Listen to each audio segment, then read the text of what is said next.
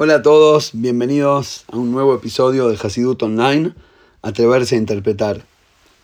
Antes de arrancar con el concepto de hoy, eh, quiero recordarles que este podcast se publica únicamente gracias a, al aporte de los oyentes, es decir, no depende de ninguna institución y eso es justamente lo que le da la posibilidad de libertad en, en la interpretación de conceptos.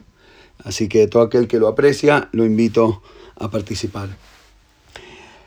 Eh, ya sé que pasó Pesach y estoy medio a destiempo con el calendario, si me meto a analizar un concepto de la Gadá, pero la verdad que me copa eh, de tal manera y no me puedo quitar la idea de la cabeza, así que lo entiendo como una señal de Hashem que corresponde y que está bueno que compartamos esto hoy. Eh, es un interesante bocadito que nos deja de costado la Gadá y da mucho para pensar. En la Gadá de Pesach, que es básicamente el relato sobre el éxodo del pueblo judío, y le contamos la mitad de contarle a nuestros hijos mientras comemos la machá eh, y tomamos el vino en la noche del Seder, contarles de dónde venimos para que puedan entender hacia dónde vamos. Lo interesante es que quien hizo, quien armó la Gadá, la armó de una manera que, la divide en cuatro y el relato es a cuatro hijos diferentes que son muy diferentes en su actitud y en su formato como persona. Y por lo tanto les explicamos, ellos preguntan de manera diferente y les contestamos de manera diferente. Y el, el, concepto más llamativo que realmente despertó reinterpretaciones a lo largo de la historia, creo, todos los sabios judíos de la historia han dado alguna interpretación a esto, que de los cuatro hijos hay un hijo inteligente, el tzadik, hay uno malvado, hay uno que no sabe preguntar, hay uno simplón. Y lo interesante es que al hijo malvado, la gada dice, él, él viene con, así con actitud y dice, ¿qué es esto que hacen ustedes? Como estas ridiculeces que a mí no me pertenecen. Y la gada dice, ¿a qué echinab? Golpeale los dientes, así nomás como se escucha eh, vos embocalo, dale una piña en la cara y así es lo que le merece el hijo malvado. Es raro, porque inclusive teniendo en cuenta eh, la perspectiva histórica por ahí que fue escrito hace, no sé, dos mil años o más, eh, no sé cuándo fue escrito el Nusaj exacto de la Gadá, hay como mucho debate al respecto. Eh, quizás se fue, lo fueron agregando durante diferentes generaciones, pero ya en la época de los Rishonim seguro.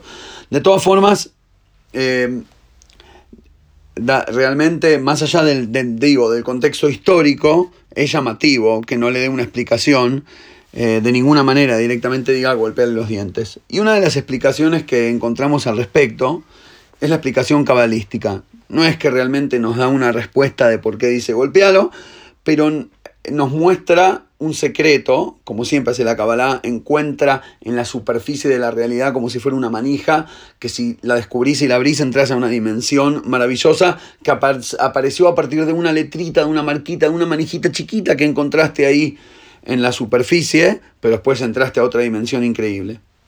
Y lo explica así, Hakehe et Shinav no significa literal golpeale los dientes, sus dientes, sino golpeale et Shinav. Golpeale su letra Shin. En hebreo, la SH sería la Sh. Se llama la letra Shin. Y lo que dice la Rizal es, al Rasha hay que bajarle la Shin, que es la letra del medio, y que quede solo la palabra Ra. Ra significa maldad, algo malo, y Rasha es el malvado, la persona malvada. Entonces le dice, sacale la Shin y que quede solo Ra retirarle la letra del Emet. Porque dice, trae ahí cita del Zohar, que la letra Shin se considera una letra del lado positivo, de la verdad, de la santidad, no del lado negativo. Como si fuera que el Zohar divide las letras del alfabeto hebreo en letras positivas y letras negativas. Letras, sabemos que las letras son una manera de transportar pensamientos y sensaciones, sentimientos, y por lo tanto las letras son vehículos de proyección. ¿no? Entonces cuando Hashem nos manda una luz divina en un vehículo de proyección, baja a través de una letra positiva y por eso se ve como algo lindo en este mundo, algo correcto, algo bondadoso, o se ve como algo negativo, algo incómodo, algo con maldad, ¿no? Y esa es la letra de verdad o la letra de mentira. Es un concepto interesante si lo pensamos. Ahora, la shin es una letra del está del lado de las letras de la verdad. Por eso en el tefilín, en el tefilín de la cabeza, eh, tallamos en, el cuero una shin, de un lado con tres patas, que representa a los tres patriarcas, Abraham, Isaac y Jacob, del otro lado una shin de cuatro patitas, que representa a las cuatro matriarcas. La cuestión es que la shin es una letra de verdad y lo que hacemos con el raya es golpearle y quitarle la letra de verdad. Ahora, lo que llama la atención es que esta shin como letra de verdad es también la letra con la que arranca la palabra sheker, que es la mentira. Entonces es muy gracioso que la palabra mentira arranque con la letra verdad. Y, eso justamente lo que nos dice la Gemara. Los sabios del Talmud nos dicen, emet eineno mitkayem besofo. Toda verdad que no tiene algo de, toda, perdón, todo, eh, ¿cómo se dice la Yonara? Eh, hablar mal del prójimo toda calumnia que no arranca con algo de verdad no se va a mantener. Es como que te está enseñando a mentir. Y de hecho, el Zohar, que es el libro madre de la Kabbalah, dice en, arameo, ¿no? Mandeba eilemei marshikra, quien quiera decir una mentira, yetol yesoda de que agarre un fundamento de verdad. Es decir, si querés que tu mentira funque, es muy simple. Del, piso 2 al 20, ponele todo mentira. Pero en la planta baja, el funda, la base tiene que ser de verdad. Y por eso la palabra sheker, que es la mentira, arranca con la primera letra shin, que es la letra de la verdad. Entonces arranca con verdad para que después todo el interesante, lo que sigue es kar, que vendría a ser la frialdad, para que después todo el frío que meta, toda la, toda la mentira que meta, eh, se se confirme. Y eso es lo que nos dice Larizal. De repente, refinar, hay, hay, algunas cuestiones que no son corregibles o refinables. Hay algún rayá que ya no tiene solución y por lo tanto la única que queda es desenmascararlo, quitarle el poco de met que tiene adentro y que quede expuesta su ra. Por eso, en el Teilim, muy interesante, una conexión cabalística buenísima con la semántica del hebreo. En el Teilim 144 dice, Petzeini miad bnei nehar, Hashem salvame por favor de los hijos de los foráneos, de los enemigos, Asher piem divershav, que sus bocas hablan falsedad, veyeminam yemin shaker, y su diestra es una derecha de mentira. Entonces salta la pregunta, ¿qué es esta metáfora eh, poética? una derecha, una diestra mentirosa. Entonces la explicación, de acuerdo a lo que explicamos, a lo que dijimos antes, es que la palabra shin tiene a su derecha, porque en hebreo se escribe de derecha a izquierda, entonces la primera letra de la palabra va a la derecha, a su derecha tiene la shin, que es la verdad. Entonces vos ves al falso con toda una letra shin a su derecha, y viene David Amelech y te dice, pero por favor, please, no se coman el amague. La, la derecha que ves ahí, la shin que aparenta ser verdad, es una derecha de mentira. Porque el poco bien que ves, a veces sostener el poquito bien que hay dentro de la mentira no es buen proyecto como para refinar y como para decir, bueno, encontremos el punto que tenemos en común. No, a veces no. A veces encontrar ese puntito es justificar toda la mentira que está alrededor.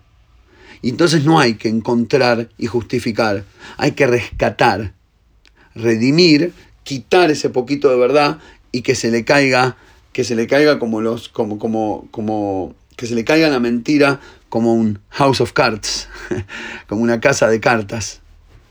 Por eso dice, también escrito por el rey Salomón, ah, que su nombre es Shlomo, empieza con Shin, dice ahí, Sof Davar Akol Nishma. Al final de la cuestión, todo se va a oír. Es decir, al final la verdad va a salir, uno se va a terminar dando cuenta. Es como que todo todos los, los las mentiras, son a corto plazo. Pero al final de la cuestión aparece la verdad.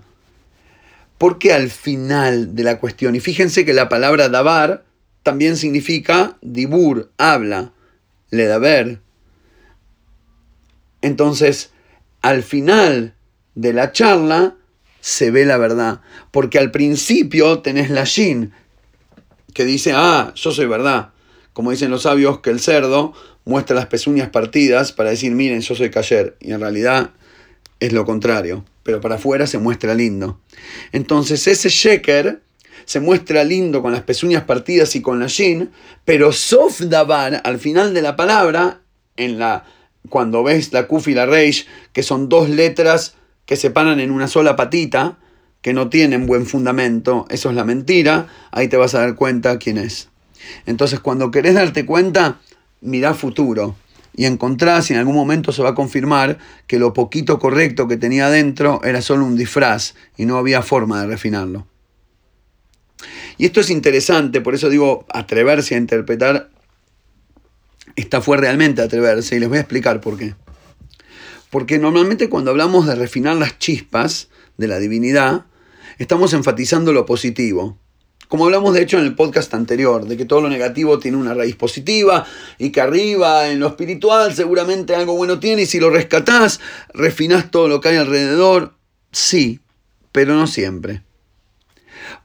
Es lindo enfocarse en el hecho de que en todo hay algo rescatable, redimilo y después incluso lo superficial se va a refinar y justificar su existencia. Y de hecho uno trata de elegir ese camino y corresponde el 95% de las veces. Por eso tenemos la historia del, del Alter y el Rabbi, Rabbi de Berdichov, dos grandes eh, rebes del, movimiento hasídico de la primera, primera generación de Hasidut Chabad y el Rebe de Berdichev, que también es muy conocido. Eh, se casaron eh, la hija, el hijo de uno con la nieta del otro. Y la cuestión es que, bueno, se juntaron los dos rebes, miles de Hasidim en, el Shtetl, todos emocionados. Fue semejante movida, hay libros escritos, eh, memorias y demás de esa semana maravillosa de encuentro hasídico y de grandes rebes y de compartir alegrías y palabras profundas y demás. La cuestión es que en uno de esos de, esos eventos, estaban los dos rebes en el mismo lugar y bueno, terminó no sé qué, estaban saliendo, oyendo al Shebabrajot o algo, y el, y el, y uno le dice al otro, pase usted primero, por favor, y el otro le dice, no, no, el honor a, su conocimiento de Torah, pase usted primero.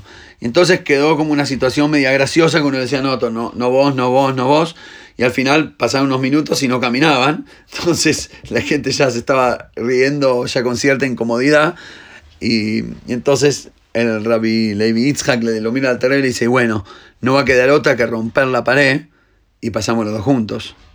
Y el rebe lo mira y dice, pero ¿por qué romper la pared si puedes simplemente ensanchar la puerta? Y es buenísima, el debate tan fino, tan fino, tan alto hablan, me encanta, me hubiera encantado conocerlos en persona es tan fino el debate, porque al fin y al cabo cuando, eh, eh, cuando ensanchas la puerta estás también rompiendo la pared. Es lo mismo. La pregunta es tu actitud. Si en tu alma venís a romper o si venís a ensanchar la, comunicación, el pase entre dimensión 1 y dimensión 2. Y por lo general, y ahí se enfoca el Hasidut de Jabad y su filosofía, es ensanchar la puerta. No estamos para romper. Estamos para ensanchar canales de conexión. Pero la verdad es que también en Hasidut Chabad, como excepción, pero sí está traído el otro derech, el otro camino. En ciertas circunstancias, obviamente, el Rebe Levi Yitzhak de Berdichev también sabía lo que estaba hablando. En algunos momentos es indispensable. Hay que romper. ¿Qué es romper? Rescatar, quitar lo bueno, Rescatar no en el sentido de decir, bueno, te justifico porque rescato lo poco positivo. Oh, oh, oh. Rescatar a la chispa positiva, sacarla de ese tacho de basura, quitar lo bueno y dejar que la cáscara se desintegre en la autoconfirmación de su propio vacío. Quitarle la justificación a esa mentira. Romperle la shin del emet que se tomó prestada sin permiso. Alguien se tiene que atrever a despojarla de su sobre todo con aspecto dignidad y que su mentira finalmente quede más expuesta que tortuga sin caparazón. Y de hecho pensé ponerle el título a la charla Tortuga sin caparazón, pero no. Va un golpe de verdad que es realmente la esencia del concepto. Romperle la shin es ser el Yehudí que está parado del otro lado. ¿Cuál es la otra palabra para referirse a Yehudí? Ibrí, el hebreo. ¿De dónde viene la palabra hebreo? Hebreo viene de la palabra hebrea de eh, Me'ever Hanahar, del otro lado del río, Yashbua Botejem, vuestros patriarcas, ahí estaban sus padres del otro lado del río. Pero no es solo una descripción geográfica en una payada. Del otro lado significa que ser judío es atreverse a estar del otro lado. Es ser el niño que se atreve a gritar, el rey está desnudo. Y eso es romperle la shin. Eso significa dar un golpe de verdad. Y es un concepto, un bocadito un poco difícil para digerir, pero creo que a todos en la vida nos haría bien, en toda familia, en toda relación humana, en toda institución, en toda empresa, vendría bien un golpe de verdad. Saludos a todos y nos encontramos Besat la semana que viene.